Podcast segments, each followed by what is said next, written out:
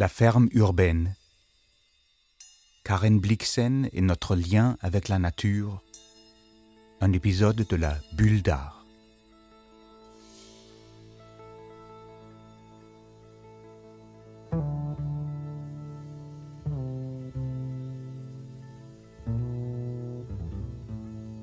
Face au changement climatique, il y a partout dans nos grandes villes un mouvement de jardinage urbain. Une prise de conscience de notre lien, notre communion avec la nature. Une conscience du fait que nous ne sauverons pas la planète ou le climat tant que nous resterons séparés de la nature, tant que nous aurons oublié que nous faisons partie de la nature. Tant qu'on n'en prend pas conscience, euh, on continue. On peut en prendre conscience individuellement, mais il y a quand même aussi tout un pouvoir politique énorme qui est obligé de prendre conscience aussi de, ce qui est en train de se passer. Alice de Champfleury, auteure franco-danoise qui fait partie de ce podcast. Euh, il faut une prise de conscience euh, collective et disons que la, notre civilisation, euh, depuis le début, notre civilisation occidentale ne fait que séparer la tête du corps, l'intellect du cœur. Et, il faut, rassembler ça, il faut les joindre, il faut les, réunir. quoi. Et, mais nous continuons à travailler, à vivre d'une manière qui sépare, qui sépare, sépare, sépare. Donc c'est un paradoxe gigantesque, énorme et Milo Stocker, étudiant belge qui fait un master en ingénierie environnementale à l'Université technique du Danemark. Aujourd'hui, il, y a, une connexion à la nature qui se fait par différents médiums. Euh, je pense à beaucoup d'art euh, visuel euh, qu'on voit aujourd'hui sur, sur les réseaux ou, sur des, moyens de partage fréquentés par ma génération, qui sont des photos, de l'art, de la peinture ou des, collages qui, traduit cette même connexion. Et je pense que c'est très important parce que on a, on a d'un côté les ingénieurs qui ont cette idée, cette vision euh, calculée de la connexion à la nature et de l'environnementalisme euh, comme certains facteurs à respecter et certains nombres qui ne devraient pas être plus grands que d'autres nombres. Mais c'est une vision froide et, calculatrice qui ne va pas résonner avec, euh, avec un grand nombre de, de types de personnalités. Et donc, en un sens, avoir l'autre bout du spectre, quelque chose de, complètement irrationnel euh, et, de plus passionnel par rapport à, cette connexion à la nature est, fondamental dans le sens qu'il faut, il faut avoir les deux pour euh, avancer euh, vers la bonne direction. La Bulle d'Art est une série de podcasts sur l'art, sur la culture. J'ai parlé dans les épisodes précédents du sculpteur Thorvaldsen, du peintre Kreuer de la grande auteure Karen Blixen. Jeg tilhører, jeg er måske en af de sidste, af en elgammel, ørkesløs, vild, unyttig stamme. Jeg er en en. Il se trouve que Blixen était très consciente du lien qui unit l'homme à la nature. Quand elle vivait au Kenya, sur sa ferme africaine, et quand elle était revenue à sa maison natale, Rungstedlund, au nord de Copenhague. À sa mort, Blixen légua Rungstedlund et son grand parc à la fondation qu'elle créa, afin que le lieu reste à jamais un espace vert et une réserve pour les oiseaux. Les oiseaux qui, depuis la mort de Blixen, ont diminué partout en Europe. En France, 32% des oiseaux nicheurs sont menacés d'extinction. La bécassine des marais est en danger critique, le milan royal est vulnérable, même l'alouette des champs est quasi menacée. Je m'appelle Toa Leifer, présentateur de radio et écrivain, et dans ce podcast, j'essaierai de trouver le lien entre Karen Blixen et sa ferme africaine, notre conscience de la nature et de la planète, et le jardinage urbain dans nos villes, de la ferme africaine à la ferme urbaine.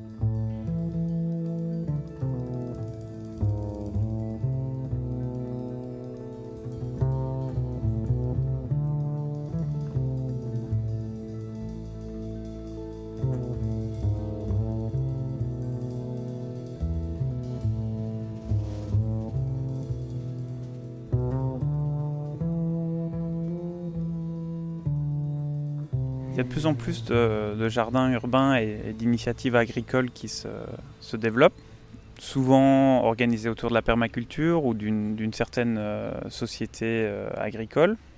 Généralement, le, la production n'est que imagée ou alors euh, imaginaire, puisque ces jardins vont produire trois courgettes et deux poireaux pour les 15 personnes qui y ont travaillé pendant une saison. Et du coup, la production et la récolte ne sont plus le, le point d'ancrage de ces jardins, mais simplement la, communauté et la connexion à la nature qui s'est faite au cours de, ce travail-là.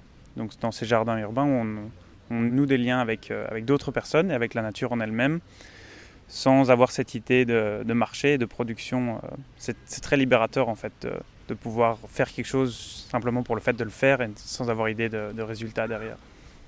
Oui, le jardinage urbain est la prise de conscience. Mais à quoi servent l'art? La littérature, les écrivains dans le combat climatique bah, Je pense que ça nous aide à prendre conscience quand même, d'une certaine façon quand même. Plus on en parle, plus on l'exprime, plus on l'entend, plus ça devient quand même euh, quelque chose qui a tout de même une certaine résonance dans notre conscience, quoi, en nous, je pense. Après, ça ne règle pas la situation.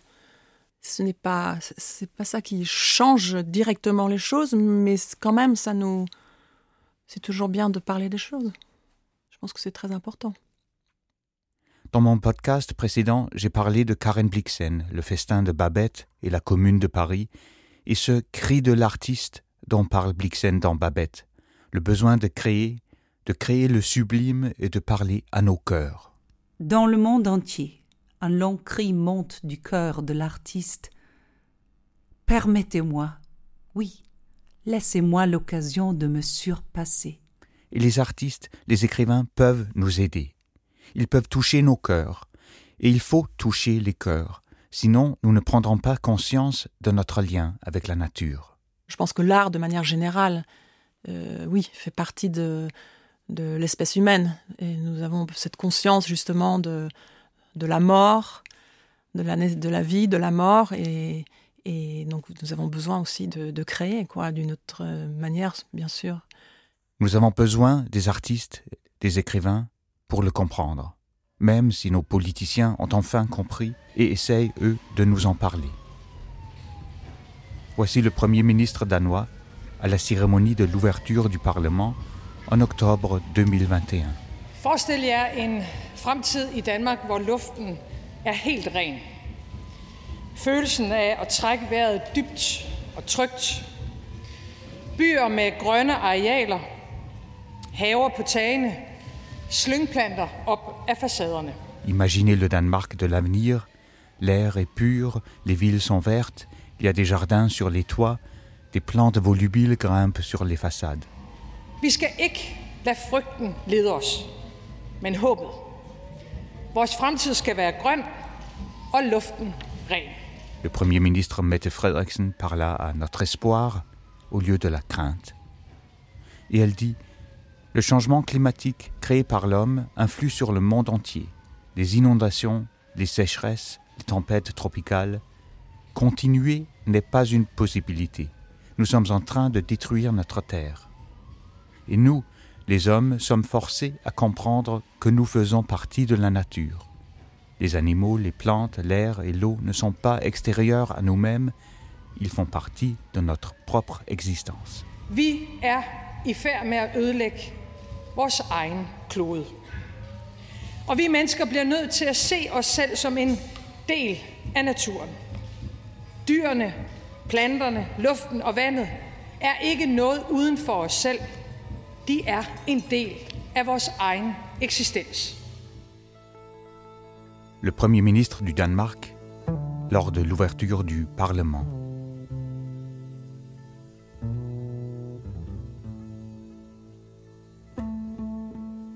Je retournerai à Karen Blixen et son lien à la nature.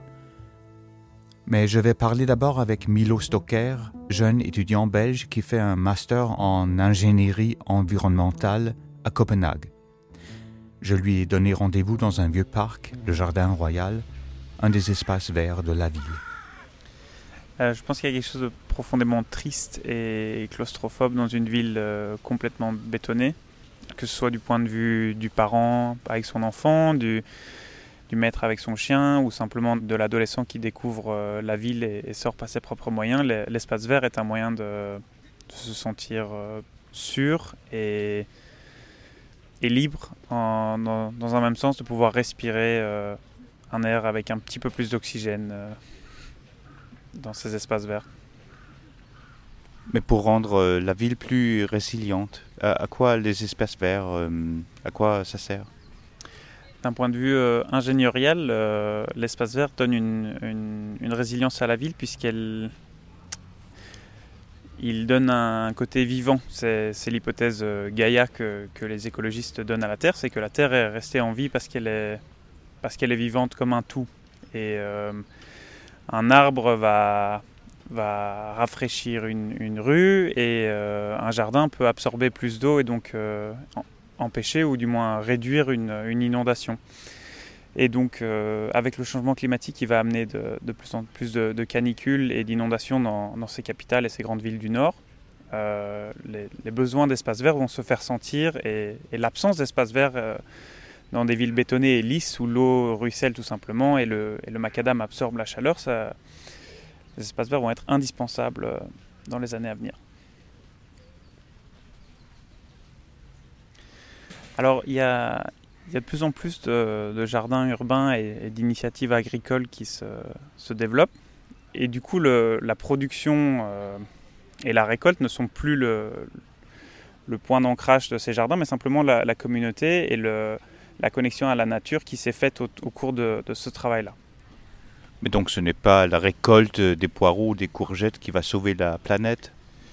Non, je pense que fondamentalement le, la production agricole urbaine peut aider et, surtout elle peut aider euh, dans le sens que ça, va, ça peut avoir un, taux de gaspillage qui est beaucoup moindre. Vu que c'est local, euh, les deux courgettes vont être mangées. Tandis que, euh, si je me rappelle mes cours d'agronomie, sur, un, sur 100 patates qui se trouvent dans le champ, seulement 17 arriveront dans l'assiette parce qu'il y a des pertes au champ, il y a des pertes dans le transport, il y a des pertes dans l'emballage, au supermarché, enfin il y a des pertes sur tout le long de la ligne. Et donc, euh, et donc deux courgettes en ville peuvent faire une énorme différence euh, par rapport à la, terre arable utilisée en dehors de la ville. Mais effectivement, le, changement agricole, il doit se faire partout et la, solution ne peut pas simplement être euh, des, des, potagers urbains. Mais les jardins urbains, ça a quelle importance pour le changement de nos esprits? Je pense que le, le fait de savoir un peu ce qu'on mange et ce qu'on fait et ce, ce, qui nous maintient en vie, autre que le supermarché, a, un effet euh, relativiste et très positif sur, euh, sur nos mentalités. Si on, si on a mis au moins une fois par an la main euh, dans, le, dans le terreau, qu'on a planté une graine, on, on, se rend compte un peu plus de ce que ça veut dire de manger une carotte ou une pomme à la fin de l'année sur le, sur le plan euh, moral et, mental, je pense que ces, jardins ont un, énorme euh, impact positif. C'était Milo Stocker qui fait un master en ingénierie environnementale à l'Université technique du Danemark. Quand Karen Blixen, auteur mondialement connu, décida de léguer sa maison et son parc pour créer une réserve pour les oiseaux, elle donna un discours à la radio danoise. C'était en 1958. Jeg ville da gerne tænke mig, at Rungstedlund i fremtiden i mange år kunne være et åndehold midt i en stor by. Og fordi trækfuglene på Rungstedlund har betydet så meget for mig, har jeg forestillet mig det som et fuglereservat. Dans son discours, Blixen invoqua l'ancienne chanson du XVIe siècle Jeg gik mig ud en sommerdag. Men jeg ville gerne, at de i aften skulle lukke af for deres radio med ekkoet af en fuglesang i øret. Den gamle folkemelodi om fuglesang.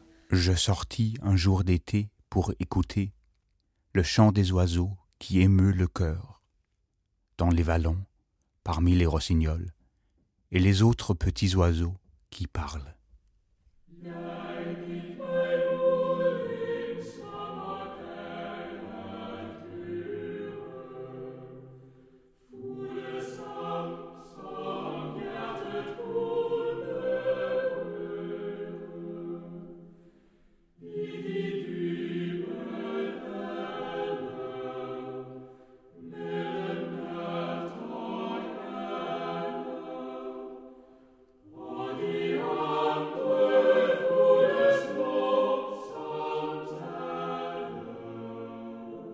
Pour Karen Blixen, les oiseaux, et surtout les oiseaux migrateurs, étaient d'une extrême importance. Elle se reconnaissait dans le rossignol, le rossignol qui vient chaque année de l'Afrique pour chanter dans nos bois et nos bosquets. Blixen avait vécu elle-même 17 ans en Afrique, sur sa ferme, et elle était revenue au Danemark comme un oiseau migrateur. Autrefois, dans son enfance, c'était son père qui lui avait appris l'amour pour la nature. Il se suicida quand elle avait dix ans, mais c'était lui qui avait appris à sa fillette de distinguer les pistes des animaux, les phases de la lune, les différents oiseaux, leur vol, leur voix.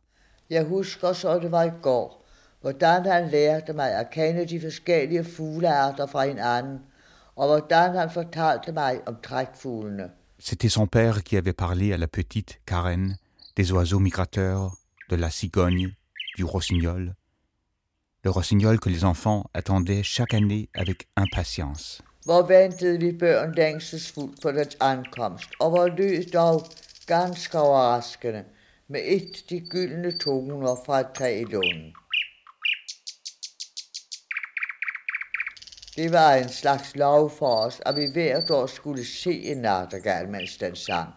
En Afrique, sur sa ferme africaine, Blixen cultivait la terre.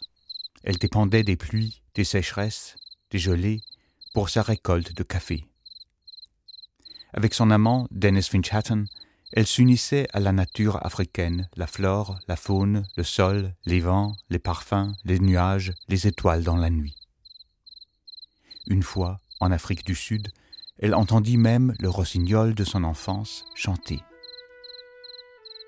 Et à part la plantation de café, Blixen cultivait sur la ferme les légumes dont elle avait besoin pour cuisiner haricots, tomates, asperges, artichauts, salades, pois, fraises. Revenue en 1931 à sa maison natale au nord de Copenhague, elle regardait dans la forêt les grands arbres qu'elle avait connus avec son père jadis, et elle se demandait comment préserver le parc et la forêt pour les oiseaux.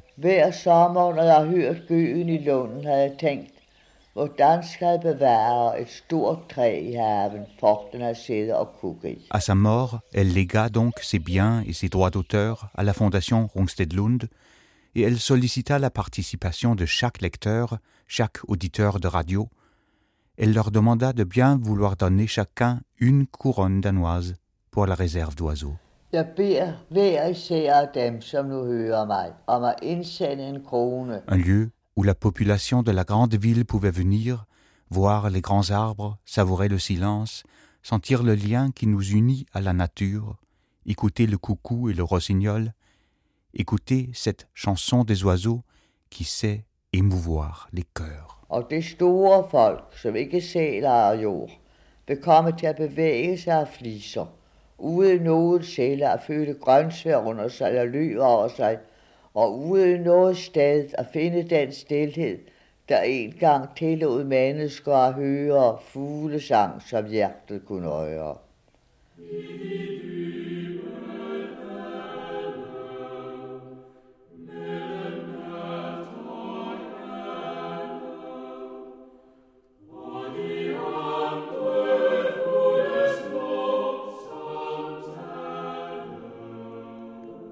Euh, J'aime beaucoup son idée de faire euh, cette réserve d'oiseaux, de rendre Rongsedlund euh, son endroit en réserve d'oiseaux et d'oiseaux migrateurs.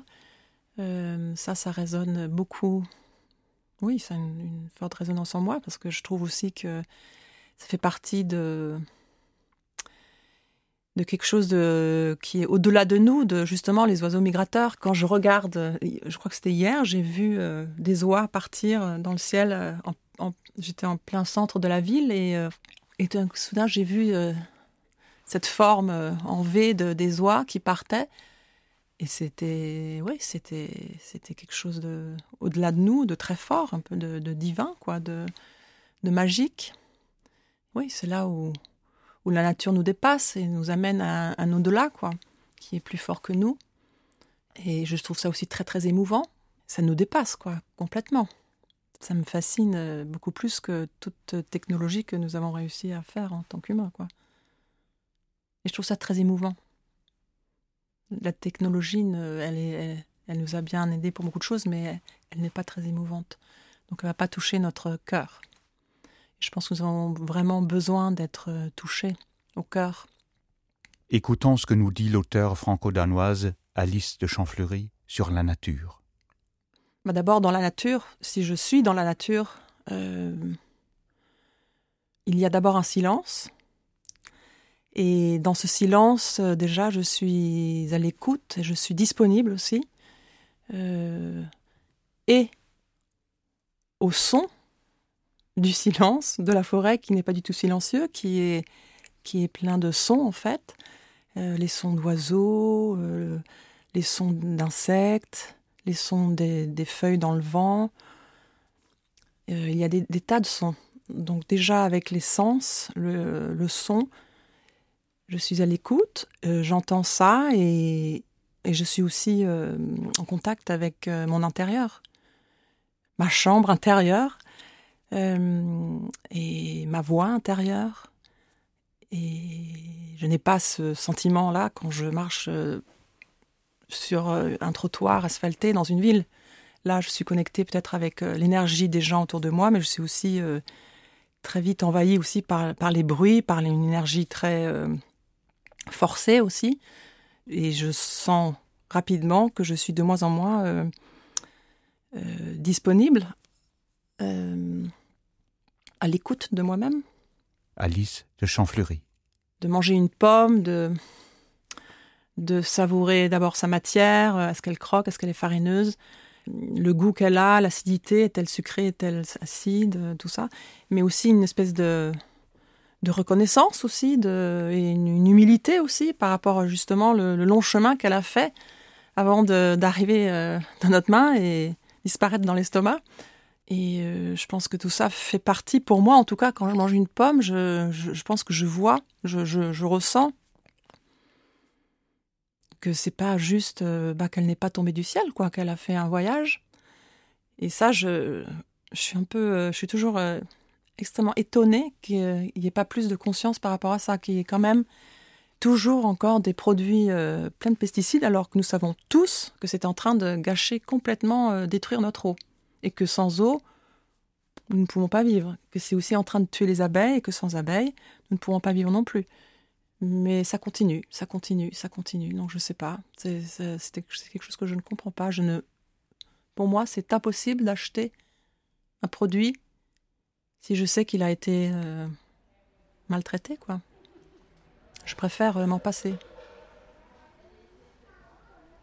En ma recherche du lien perdu entre nous et la nature, je vais visiter un jardin urbain en plein centre de Copenhague c'est l'architecte Mess Boserup Lauritsen, fondateur de l'entreprise Tautomate, les tomates sur le toit, qui m'invite à voir le jardin qu'il a créé sur le toit du garage à vélo dans la cour de son immeuble. And so, so here we are, we are standing on a maybe around 20 square meter uh, large roof. Um, we are we are growing um, vegetables and flowers in these plastic containers, and we have everything from I think this is uh, some different mint you can use for for a drink maybe, and then uh, the wall is southbound. So in July, maybe it gets 35 degrees up here, so it's it's perfect tomato conditions. I will just taste one of these tomatoes here. Il est évident que nous ne sauverons pas la planète en plantant quelques tomates sur un toit, mais le jardinage urbain peut justement rétablir notre lien à la nature. For me, growing the tomatoes in an urban uh, landscape like we do here on the on the top of a small shed is that it's a reconnection or connection to to nature. That we, by growing our own vegetables, we somehow um, find a way to to understand and live with the nature because we need food. Uh, but also we need a way to understand that it's actually quite difficult to grow your own uh, food. Le jardinage urbain, nous dit Lauritsen, nous rend conscients du travail et de la peine que chaque tomate, chaque courgette a demandé avant que nous puissions la manger. C'est la communion avec la nature et la communauté entre voisins, la prise de conscience en commun. what is success in an urban garden? For me, it's about understanding and doing it together with others. That we somehow talk and relate uh, to the different uh, vegetables we grow. Um, so these very small-scale enterprises all around uh the globe popping up and creating this somehow reconnection to nature and food. L'entreprise Tautomate a commencé sur ce toit de hangar dans cette cour dans le quartier populaire de Neurbro. Mas est architecte et urbaniste, c'est son point de départ, et il a voué toute son énergie au jardinage urbain, pour transformer la ville, créer des communautés entre voisins qui ne se connaissaient pas auparavant, éduquer les jeunes, leur faire découvrir ce lien à la nature même en centre-ville. It's somehow educating the next generations. It's for me, it's it's pleasure, and and for for the larger urban cityscape, it's about creating green spaces within the city where we need to that are just nice to look at. So it's it's it's many levels of, of from everything from growing vegetables to just have something nice to look at. So yeah. Il faut respecter les aliments qui nous nourrissent et en cultivant une tomate sur le toit en plein milieu de la grande ville, c'est justement une façon de retrouver notre lien à la nature. in terms of food and, and this respect and the connection to nature, we should look a little back and try to to to to get that empowerment by by doing and and seeing that we actually is a part of we are we are part of nature. We are not we are not against nature. We we need it, and little by little we can reconnect to nature by, for example, growing a tomato on a roof here in Copenhagen. La planète survivra sans nous. Mais si nous, le genre humain, Si on veut survivre sur cette planète, il faut absolument nous rendre compte que nous faisons partie de la nature, nous dit Mess Boserup Lauritsen sur son toit de hangar dans son arrière-cour. No matter what, the, the Earth is 4.5 billion years old. The Earth will survive. The question is if, if we will. And if we don't reconnect, maybe uh, human mankind won't survive. And it's not to be doomed, it's just to be somehow I believe that we should start to act and care about nature because, yeah, who else know what will happen? Mettons que nous préférions survivre, survivre sur cette planète. Faut-il être pessimiste ou optimiste Que dit Milo Stoker, l'ingénieur euh, je pense qu'on on fait pas ingénieur environnemental sans une, dose d'optimisme ou, du moins l'espoir d'avoir un impact euh, sur, le changement climatique ou sur le, ou du moins le dérèglement climatique.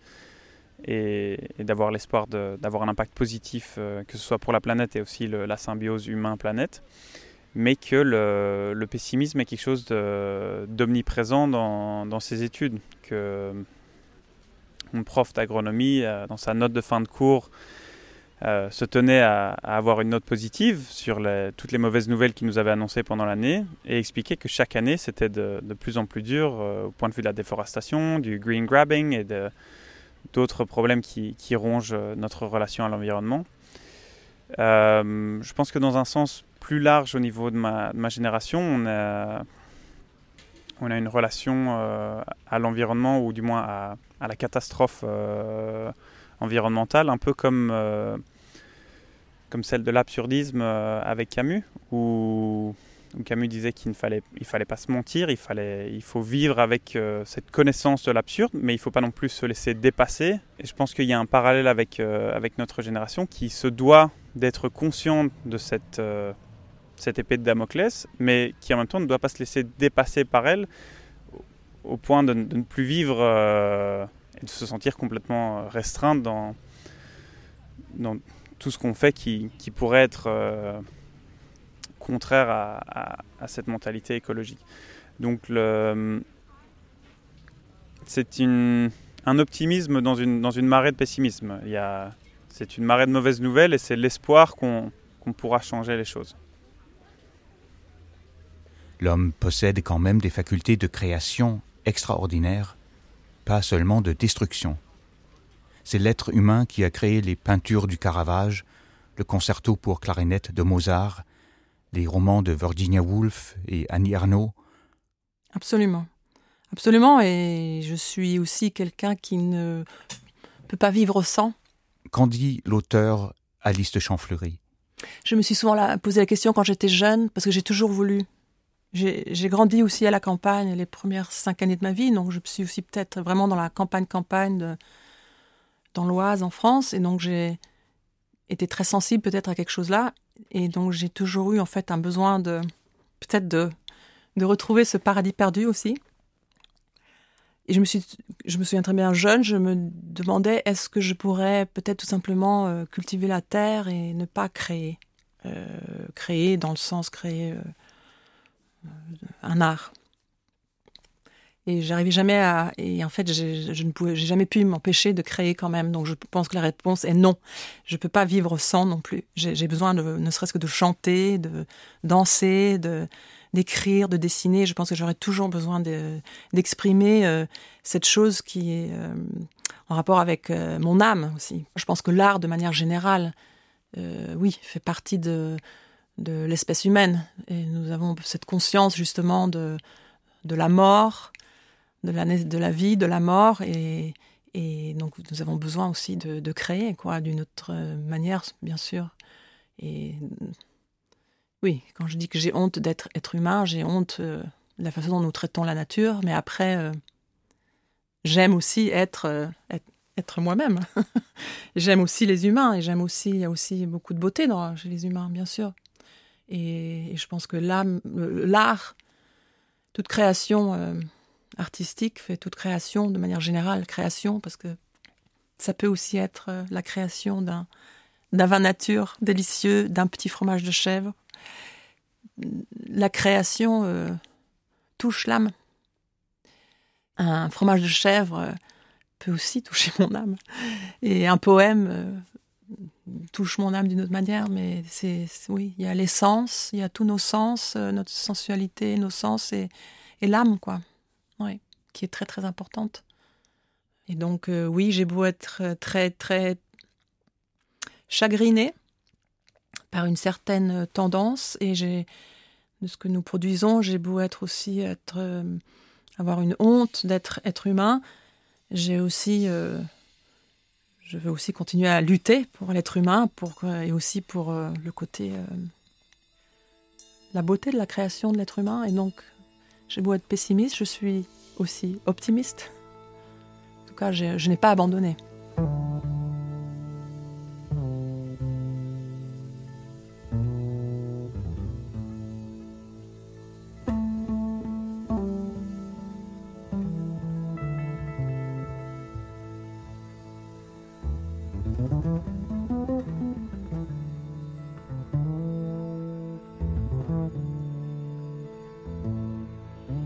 C'était La ferme urbaine, Karen Blixen et notre lien avec la nature. Un épisode de la Bulle d'art avec Mess Boserup Lauritsen, Milo Stocker et Alice de Champfleury. Un podcast de Thor Leifer pour le Bicolore.